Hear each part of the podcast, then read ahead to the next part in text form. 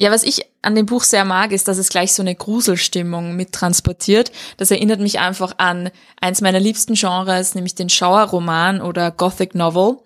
Ähm, ja, ich, ich liebe einfach diese, ich liebe dieses Genre einfach. Ja, ich wollte gerade sagen, ich find's lustig, weil du, du liebst eben so gruselige und, und, und Schauerromane. Und ich mag das gar nicht. Ich bin ja dann immer eher erleichtert, wenn nicht zu viele Leichen irgendwo in einem Buch vorkommen. Ja, aber für mich stellt sich dann auch irgendwie die Frage, kann das Buch die Erwartungen tatsächlich halten, die es bei mir weckt? Hallo und herzlich willkommen bei Die Buch, der feministische Buchpodcast. Die Buch ist ein Podcast über Bücher von Frauen und Themen, die uns als Menschen bewegen, aus einer feministischen Perspektive. Für Bücherwürmer und Lesefaule, für FeministInnen und alle, die es noch werden wollen. Ich bin Sophia. Und ich bin Julia. Julia, heute haben wir eine besondere Folge. Wieder mal muss man sagen, wir haben ja sehr oft besondere Folgen natürlich bei die Buch. Jede einzelne Folge ist was Besonderes. Jede einzelne Folge. Und wir haben auch sehr viele Premieren, weil wir überlegen uns natürlich immer was Neues für euch. Aber eine besondere Premiere ist dieses Buch und vor allem der Kontext, wie wir überhaupt zu diesem Buch gekommen sind. Genau. Wir dürfen nämlich dieses Jahr 2022 Teil des offiziellen BuchbloggerInnen-Teams für den Deutschen Buchpreis sein. Das heißt, uns wurde ein Patenbuch zugelost, mehr oder weniger, das auch auf der Longlist des Deutschen Buchpreises ist. Und über das dürfen wir heute sprechen. Und da freuen wir uns natürlich sehr drüber. Ja, und ich muss sagen, dieser ganze Prozess ist irgendwie schon sehr cool gewesen und ist es noch immer, weil so diese Aufregung, okay, welches Buch bekomme ich, welche anderen BloggerInnen und PodcasterInnen sind da noch dabei und wird mein Buch oder unser Buch dann auch auf der Shortlist und vielleicht sogar auf den, auf den Stockerlplatz sozusagen landen? Das ist natürlich schon aufregend. Genau, wir sprechen über Nebenan von Christine Bilkau und es ist auch auf der Shortlist. Das heißt, es ist noch im Rennen. Wir werden natürlich auch zur Verleihung am 17. Oktober Oktober nach Frankfurt fahren und die Daumen drücken. Wir freuen uns schon riesig drauf. Ja, das wird eine spannende Veranstaltung und die Buch ist live mit dabei. Ganz genau. Wir werden natürlich auch euch auf Insta auf dem Laufenden halten. Wenn ihr uns da begleiten wollt, dann unbedingt. Es gibt auch noch was anderes, worauf wir hinweisen können, Sophia. Eine andere große Veranstaltung, die bei uns ansteht. Richtig, also das muss man sagen, es ist ja ein Die Buchherbst. Und wir sind nicht nur in Frankfurt am Start, sondern auch in einer anderen Stadt, die sich den Büchern widmet. Und natürlich ist das unser geliebtes Wien, liebe Julia. Und die Buch Wien findet auch jedes Jahr statt. Wir waren letztes Jahr schon mit dabei.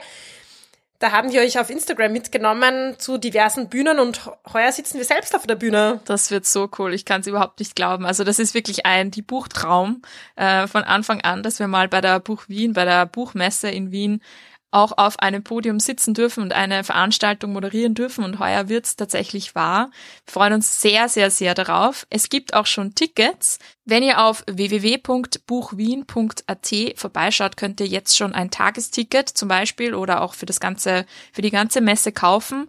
Am 25. November um 17 Uhr sitzen wir nämlich auf der Radio Wien Bühne und dürfen über ein neues Buch sprechen, das ganz, ganz frisch rauskommen wird wir haben uns eine tolle Gästin überlegt, und zwar Beatrice Frasel. Die kennt ihr vielleicht auch schon, mit der haben wir schon einmal eine Podcast-Folge gemacht und jetzt kommt ihr erstes Buch heraus. Es heißt Patriarchale Belastungsstörung und es geht um Feminismus, Mental Health, Patriarchat und wie das alles zusammenhängt. Das Buch erscheint am 15. November, das heißt wirklich zehn Tage vor der Messe, also es wird brandneu sein und wir freuen uns irre drauf, mit ihr über Feminismus und mentale Gesundheit zu sprechen. Wir haben Bea Frasel, wie gesagt, auch schon mal im Podcast gehabt. Schaut's mal. Ich glaube, es war die Folge, hm, ich weiß jetzt gerade die, die, Nummer nicht, aber jedenfalls, es ging um Elfriede Jelinek, die Liebhaberinnen. Eine sehr frühe Folge eigentlich noch von uns. Schaut's unbedingt mal rein und hört es euch an. Und ihr kennt Bea Frasel wahrscheinlich von ihrem eigenen Podcast, den wir auch sehr empfehlen können, und zwar Große Töchter. Da geht's auch um Feminismus und Feminismus in Österreich. Ja, wir haben uns gedacht, wenn wir schon auf der Buch Wien sind, dann müssen wir da schon sehr explizit feministisch unterwegs sein. Ein bisschen Feminismus schadet der Buch Wien bestimmt nicht. Also, wenn ihr das genauso seht, dann kommt vorbei und ihr könnt uns mal auf der Bühne erleben und nicht nur hinter euren Ohren. Hinter euren Ohren, nein, stimmt nicht. In, In euren Ohren. Ohren. In euren Ohren. in den Ohren. Das könnt ihr euch hinter die Ohren schreiben, das wollte ich nicht meinen. Aber in euren ja, Ohren. Schreibt es euch hinter die Ohren. Schreibt sich hinter die Ohren und am besten auch gleich in euren Kalender. Jetzt zurück zu Christine Bilka und nebenan. Bevor wir zum Deutschen Buchpreis nach Frankfurt reisen, müssen wir uns ja noch ein bisschen näher dieses Buch anschauen. Das stimmt. Das stimmt. Und es wird insofern auch für uns eine besondere Folge dieses Mal, weil wir mehr oder weniger ein Buch zugeteilt bekommen haben. Das heißt, es war jetzt nicht unsere erste Wahl. Das heißt, wir sind, ich kann schon mal verraten, gemischter Meinung, oder? Ist das zu viel ja. verraten? Nein, ich glaube, wir werfen heute durchaus auch einen kritischen Blick auf und in dieses Buch. Ja, es ist für uns auch was Neues, vielleicht auch für euch, dass ihr uns nicht uneingeschränkt schwärmen hört. Und wenn ihr ähm, ja auch ganz gerne mal Kritik von uns hört, dann schreibt uns auch. Wir, ich finde es ja auch immer selber spannend, wenn ich einen Buchpodcast höre und höre, dass jemand auch was auszusetzen hat, dann finde ich das selber auch immer ganz interessant. Deswegen, ja, wir, wir machen uns jetzt mal auf den Weg, oder Sophia? Ich lass dich mal vor. Du lässt mich mal vor. Ich, ja. ich fange mal ganz leicht an und zwar, um was geht in dem Buch? Perfekt, danke dir. In dem Buch geht's um eine Kleinstadt im Norden Deutschlands, die auf jeden Fall vom Abzug betroffen ist. Das heißt, es stehen viele Geschäfte leer, viele Häuser leer und es geht um zwei Frauen, die im Umfeld dieser Stadt wohnen und in dieser Stadt arbeiten. Und zwar sind das Astrid und Julia, zwei Frauenfiguren, die doch recht unterschiedlich sind. Astrid lebt schon lange an diesem Ort, der übrigens auch keinen Namen hat. Sie ist Ärztin, Anfang 60, hat zwei erwachsene Söhne und ich finde, ihr Leben wirkt recht gefestigt.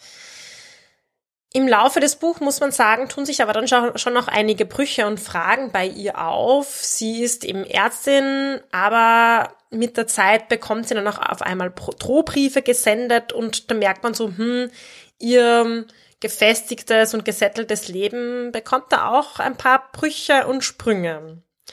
Und dann gibt's da noch Julia. Julia ist neu im Dorf. Sie ist mit ihrem Partner aus der Großstadt hergezogen. Das heißt, sie hat so ein bisschen diesen Großstädterinnenblick auf die dörfliche Wohnsituation, würde ich mal sagen.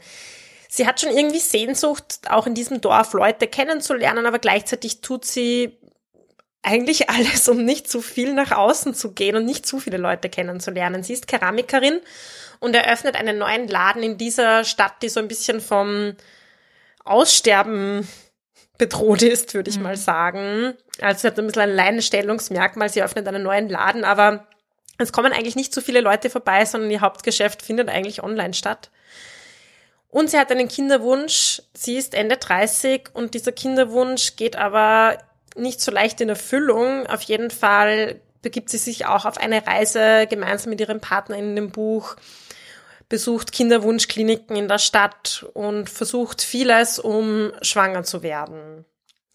Und dann, neben diesen zwei Frauen, gibt es da auch noch so ein leeres Haus in der Nachbarinnenschaft.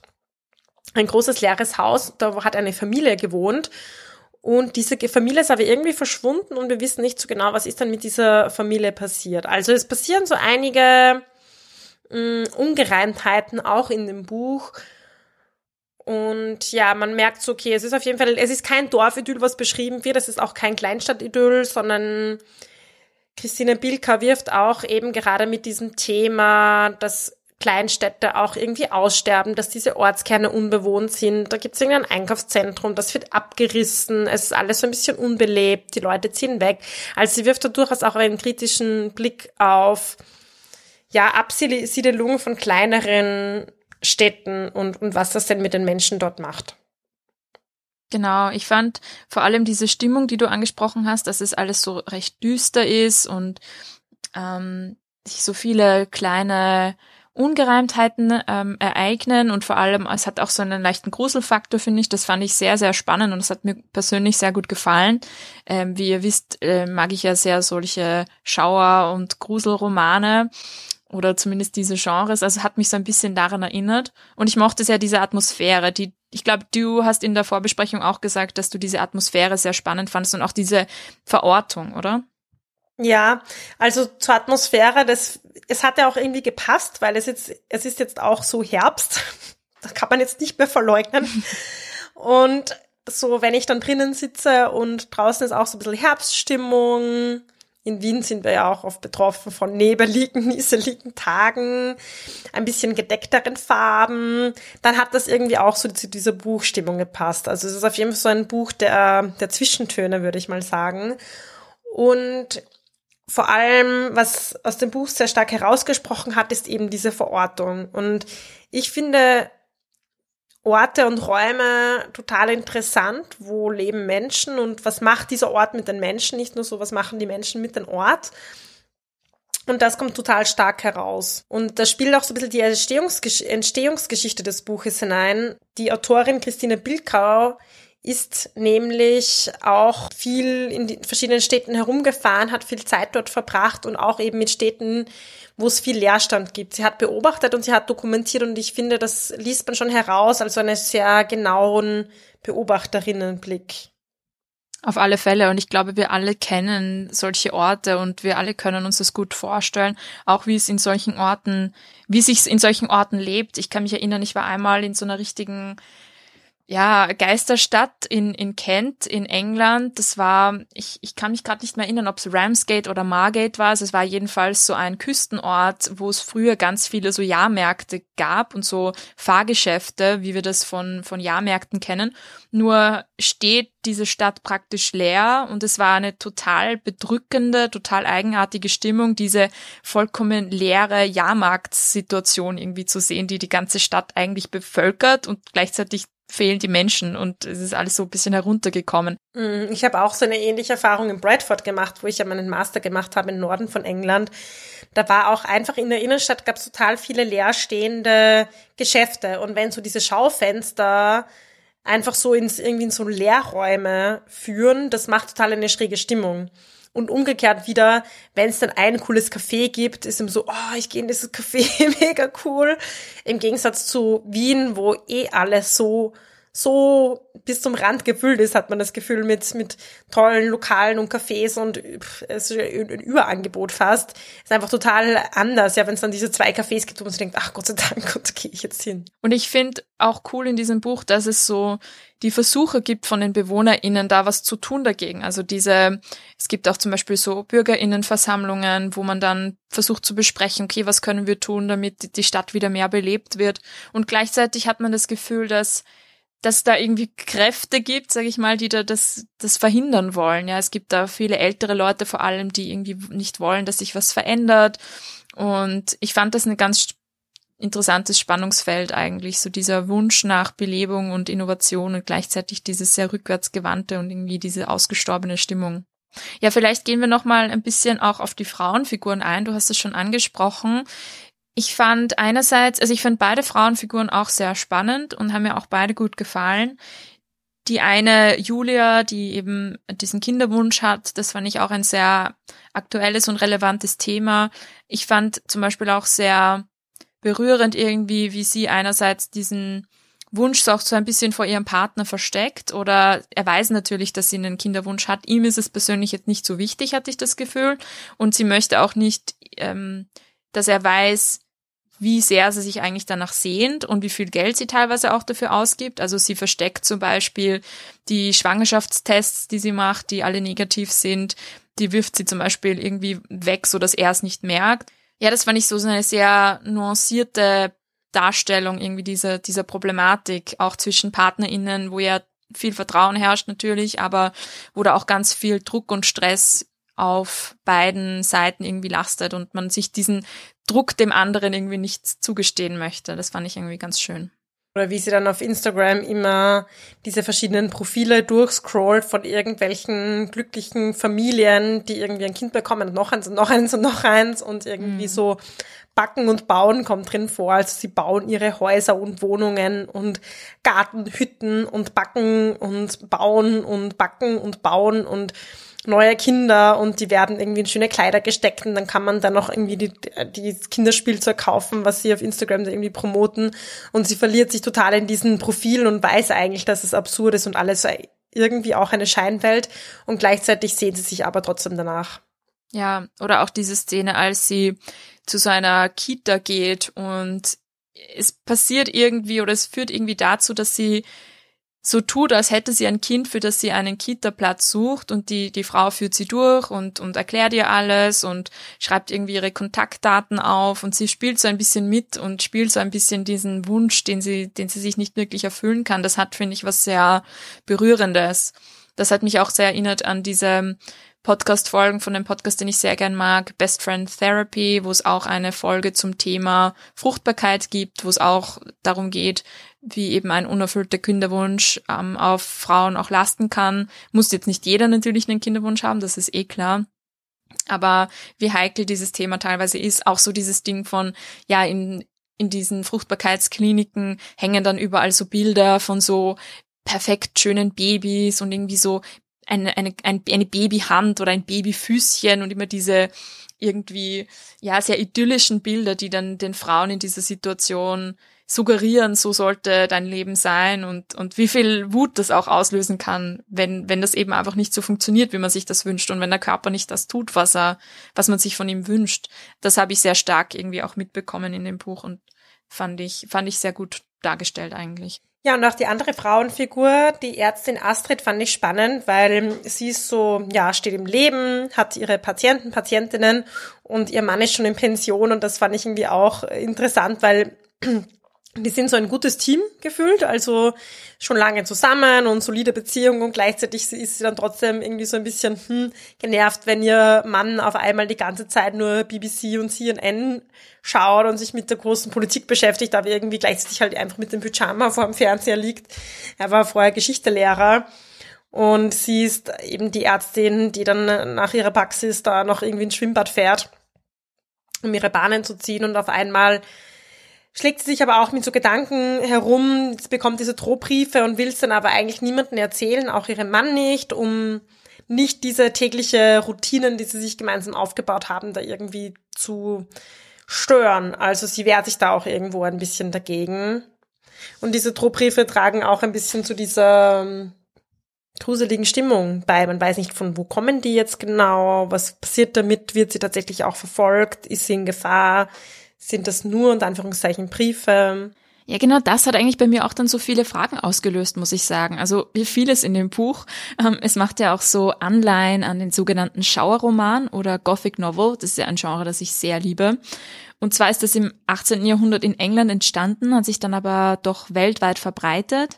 Und in Gothic Novel ist eben auch das Setting so wichtig. Das heißt, es spielt oft an so verwunschenen, abgelegenen Orten wie irgendwie Schlösser oder Burgen. Im modernen Gothic Novel kann das aber durchaus auch sowas wie ein Hotel sein, also irgendein moderner Raum. Und wir haben das auch bei Hotel World von Ali Smith schon besprochen in Folge 12, also hört da vielleicht auch nochmal rein, wenn euch das Thema interessiert. Ähm, und ansonsten würde ich sagen, es gibt einfach recht viele Ähnlichkeiten zum Gothic Novel auch in Christine Bilkaus Roman, also oft so Andeutungen von Verbrechen oder scheinbar übernatürliche Vorkommnisse, die sich aber auch in späteren Ausprägungen vom Gothic Novel dann immer rational oder psychologisch erklären lassen und das macht so ein bisschen den Reiz aus. Ich würde als nächstes jetzt eigentlich auf den Plot schon mal eingehen, um zu schauen, wie Christine Bilkau ihren Schauerroman denn so gestaltet. Und da wird es jetzt deswegen auch ein paar Spoiler geben für alle, die das Buch noch lesen wollen. Ich werde mal starten mit einem Handlungsstrang relativ am Anfang, und zwar von der Ärztin Astrid.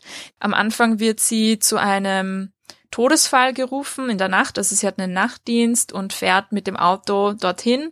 Sie kommt am Weg an einem Feld vorbei, wo hunderte von Briefen über das Feld verstreut sind. Ja, sie schaut sich irgendwie um, sie fragt sich, gab es vielleicht einen Unfall mit einem Postauto oder was könnte der Grund sein, warum diese Briefe da über das Feld verteilt sind. Also ich finde, das war so ein sehr starkes Bild, das mich auch gleich sehr neugierig gemacht hat. Sie bleibt dann stehen, steigt aus, nimmt einen Brief mit und fährt dann weiter.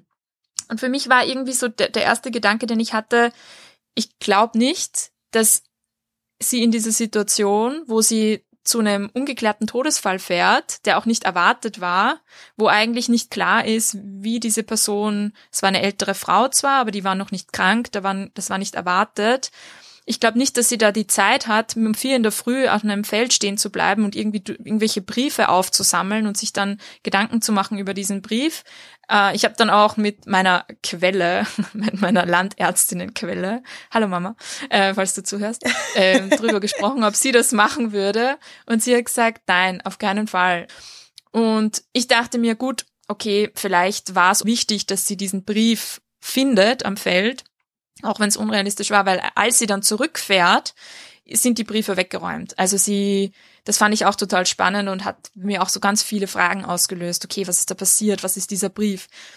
Und dann ist weder etwas mit dieser Frau passiert, also weder konnten wir irgendwie nachverfolgen oder weiterverfolgen in der Geschichte, warum diese Frau zu Tode gekommen ist. Und dieser Brief, den sie, den die Ärztin aufsammelt, der bleibt ganz lange ungeöffnet, einfach auf irgendeinem Küchentisch liegen und wir wissen auch nicht, was passiert. Und diese Situation von, es baut sich bei mir total viel Spannung und Erwartung auf und dann verläuft sich das so ein bisschen ins Nichts, das hatte ich in diesem Buch leider die ganze Zeit. Also es passieren sehr spannende Momente, die alle ins Nichts verlaufen gefühlt und die alle nicht miteinander verbunden sind. Ich weiß nicht, ob du das auch so gesehen hast, Sophia, aber bei mir war das jedenfalls ein Grund, warum ich zumindest auf der Plot-Ebene oft sehr enttäuscht war, als ich das Buch gelesen habe, weil ich bei mir so viel aufgebaut und weil ich ja auch dieses Genre wahnsinnig liebe und mich total gefreut habe drauf, was da jetzt passiert und ich hatte das Gefühl, es geht dann einfach dauernd die Luft wieder raus mhm. und es passiert nichts. Ja, also mein Kritikpunkt ist ein ähnlicher und ich glaube, ihr merkt auch so, wir haben auch bei unserer Beschreibung jetzt am Anfang total viele verschiedene Handlungen irgendwie so ein bisschen aufgegriffen. Wir haben euch erzählt von diesem leerstehenden Haus, von diesen Drohbriefen, jetzt von diesem Todesfall, von dem Kinderwunsch. Ja, aber das sind eben lauter wie so Fäden, die aufgehoben worden sind und dann nicht wirklich weitergesponnen. Und am Anfang fand ich das auch spannend, weil es hat bei mir Irritation ausgelöst. Es ist könnte Stoff für einen Krimi sein, aber es ist kein Krimi. Es könnte Stoff für irgendeine Horrorgeschichte sein, aber es ist keine Horrorgeschichte. Und das fand ich schon interessant irgendwie, weil es eben so, mh, mm, das alles so ein bisschen mehr mit dem täglichen Alltagsleben verknüpft und weniger so diese eine Storyline ist. Aber wenn am Schluss sich dann irgendwie gefühlt nichts davon irgendwo hinführt, dann geht so ein bisschen der Spannungsbogen kaputt. Ich, ich hätte mir schon ein, einfach ein bisschen noch ein, ein bisschen mehr Handlungsgetriebenheit vielleicht gewünscht oder zumindest ein bisschen mehr, wie soll ich sagen, Zuspitzung, ähm, Spannungsaufbau und dieses, das ist äh, nicht passiert, leider. Absolut. Ich würde gern zwei Sachen dazu sagen oder auf zwei Dinge eingehen, die du angesprochen hast. Das eine ist so diese Erwartungshaltung, die, die man einem Genre gegenüber hat, oder dass es sehr mit so vielen Elementen spielt, die bei uns eben so eine Erwartungshaltung auslösen. So könnte das jetzt so eine Art Thriller werden, könnte das jetzt so eine Art Krimi werden und dann diese Erwartungshaltung, sag ich mal, wieder abbaut oder enttäuscht. Das kann total spannend sein und das kann auch bewusst eingesetzt werden. Ich denke da zum Beispiel auch, ich weiß, ich darf nicht hundertmal über Jane Austen reden, aber ich sage es jetzt trotzdem, ähm, ein Jane Austen Buch Northanger Abbey, da geht es genau darum, dass man die Genre-Erwartungen gegenüber dem Schauerroman, dass man die unterwandert. Ja, es geht in dem Buch die ganze Zeit darum, dass die Hauptfigur in einem gruseligen Schloss oder in einer gruseligen ähm, ein Anwesen ist und sie hinter jeder Tür irgendeine gruselige Geschichte erwartet. Also sie geht irgendwie zu einem Wandschrank und glaubt, sie wird dort irgendwelche alten Briefe finden, die irgendwie darauf hinweisen, warum die Ehefrau des, des Hausherrn, warum die verschwunden oder verstorben ist oder was auch immer. Und dann sind es irgendwelche alten Rechnungen. Und so spielt das Buch die ganze Zeit mit diesen Erwartungen und macht sich über diese Genre-Erwartungen lustig. Und das ist wahnsinnig gut gemacht und wahnsinnig unterhaltsam und da verstehe ich das auch. Ich hatte nur in diesem Buch das Gefühl, dass das nicht unbedingt die Intention war, jetzt sozusagen mit meiner Erwartung zu spielen oder meine Erwartung zu unterwandern. Ich hatte eher das Gefühl, dass da so ganz viele, ja, vielversprechende Plot-Momente waren oder dass es so kleine Momente waren, die einen neuen Bogen aufmachen könnten, aber keiner davon hat sich jemals mit dem anderen verknüpft oder sehr wenige davon und keiner davon hat sich dann zu irgendwas weiter verdichtet. Wenn ich wieder so einen spannenden Moment habe, hat sich dann bei mir schon so eine Frustration eingestellt von, okay, das ist zwar jetzt ein cooler Moment und den könnte man jetzt cool nutzen, aber wahrscheinlich wird nichts draus werden, also kümmere ich mich jetzt auch nicht wirklich drum. Das wird wahrscheinlich auch wieder nicht weiter verfolgt werden. Ja, ich meine, ich habe bei mir was nicht ganz so, also ich habe das Buch dann schon auch sehr gern irgendwie weitergelesen, weil ich es einfach, wie gesagt, sprachlich und und weil ich gut fand und weil ich die Figuren einfach trotzdem gern weiterfolgen wollte, auch wenn es jetzt nicht so diese, also ich war dann eher so an den Figuren und an ihren sein interessiert als mehr an, als an ihrem Tun, ja, weil ihr Tun war dann einfach, hm, da war eben dann nicht so viel. Deswegen habe ich das Buch schon auch bis zum Ende recht gern gelesen. Aber eben, das, es hat mir dann auch so ein bisschen, eben trotzdem so am Schluss ist so ein bisschen ein, ein, ein schaler Geschmack geblieben, so, ähm, und jetzt? Fragezeichen, weil es gab am Schluss eigentlich noch so die coole Chance, dass, das sage ich jetzt aber nicht, dass da noch so ein Höhepunkt kommt und dann war ich so, oh nein, wieder nix. Und dann ähm, waren halt auch so, wie du gesagt hast, so diese, was sich nicht verdichtet, das haben sich ja auch die zwei Frauenfiguren nicht so richtig getroffen. Also sie sind sich schon dann irgendwie begegnet, die, sie haben ja auch äh, nicht weit voneinander gewohnt, aber eben immer mehr zufällig und, und diese Geschichten haben sich dann auch nicht wirklich verknüpft. Also die sind auch so ein bisschen parallel hergelaufen. Und das wäre natürlich auch noch interessanter gewesen, wenn sich ihre zwei Schicksale noch ein bisschen mehr vermengt hätten. Gerade von zwei unterschiedlichen Frauenfiguren, finde ich. Das wäre irgendwie, irgendwie äh, ja, noch, noch auf jeden Fall spannend gewesen. Ich habe einmal ein sehr spannendes Buch gelesen, das auch so mit diesem Genre spielt oder auch so in dieser Genre-Tradition des, des Schauerromans und des der Ghost Story und so. Ähm, in der schottischen Literatur ist das ja sehr stark Tradition, also auch eine Tradition irgendwo.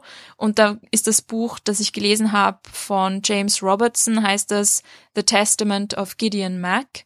Und das ist super, super spannend. Da passiert zum Beispiel, ähm, also spielt irgendwo in Schottland und wie ihr wisst, gibt's in Schottland immer diese, diese Standing Stones, also diese stehenden Steine, so zum Beispiel, die man von Stonehenge kennt. Aber es gibt auch in der Landschaft verteilt immer wieder so einzelne Steine, die irgendwo stehen.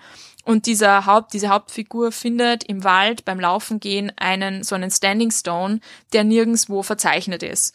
Und eigentlich sind die alle gut registriert und verzeichnet und auch erforscht, archäologisch. Nur dieser eine nicht. Und er begibt sich dann so ein bisschen auf die Suche. Es passieren natürlich noch viele andere Dinge, ja. Aber er begibt sich dann auf die Suche nach diesem Stein und warum er dort ist. Er redet mit einer Archäologin, die davon noch nie was gehört hat. Er geht wieder hin, dann ist der Stein weg. Oder er findet ihn nicht mehr. Wir wissen es nicht genau, ja. Und das, das wird aber durch das ganze Buch weiter verfolgt. Diese Frage nach dem Stein bleibt immer erhalten und wir bleiben immer dran und man hat aber auch das Gefühl, dass sich was weiterentwickelt. Und deswegen glaube ich, hatte ich vielleicht, weil ich auch solche Bücher schon gelesen habe, so ein bisschen eine stärkere Erwartungshaltung und ich habe auch ich habe ich freue mich auch drauf, wenn sich sowas weiterentwickelt. Ja, ich liebe sowas auch. Deswegen war ich glaube ich so noch mehr enttäuscht, dass sich da einfach nichts getan hat. Ja, ich wollte gerade sagen, ich find's lustig, weil du, du liebst eben so gruselige und, und, und Schauerromane.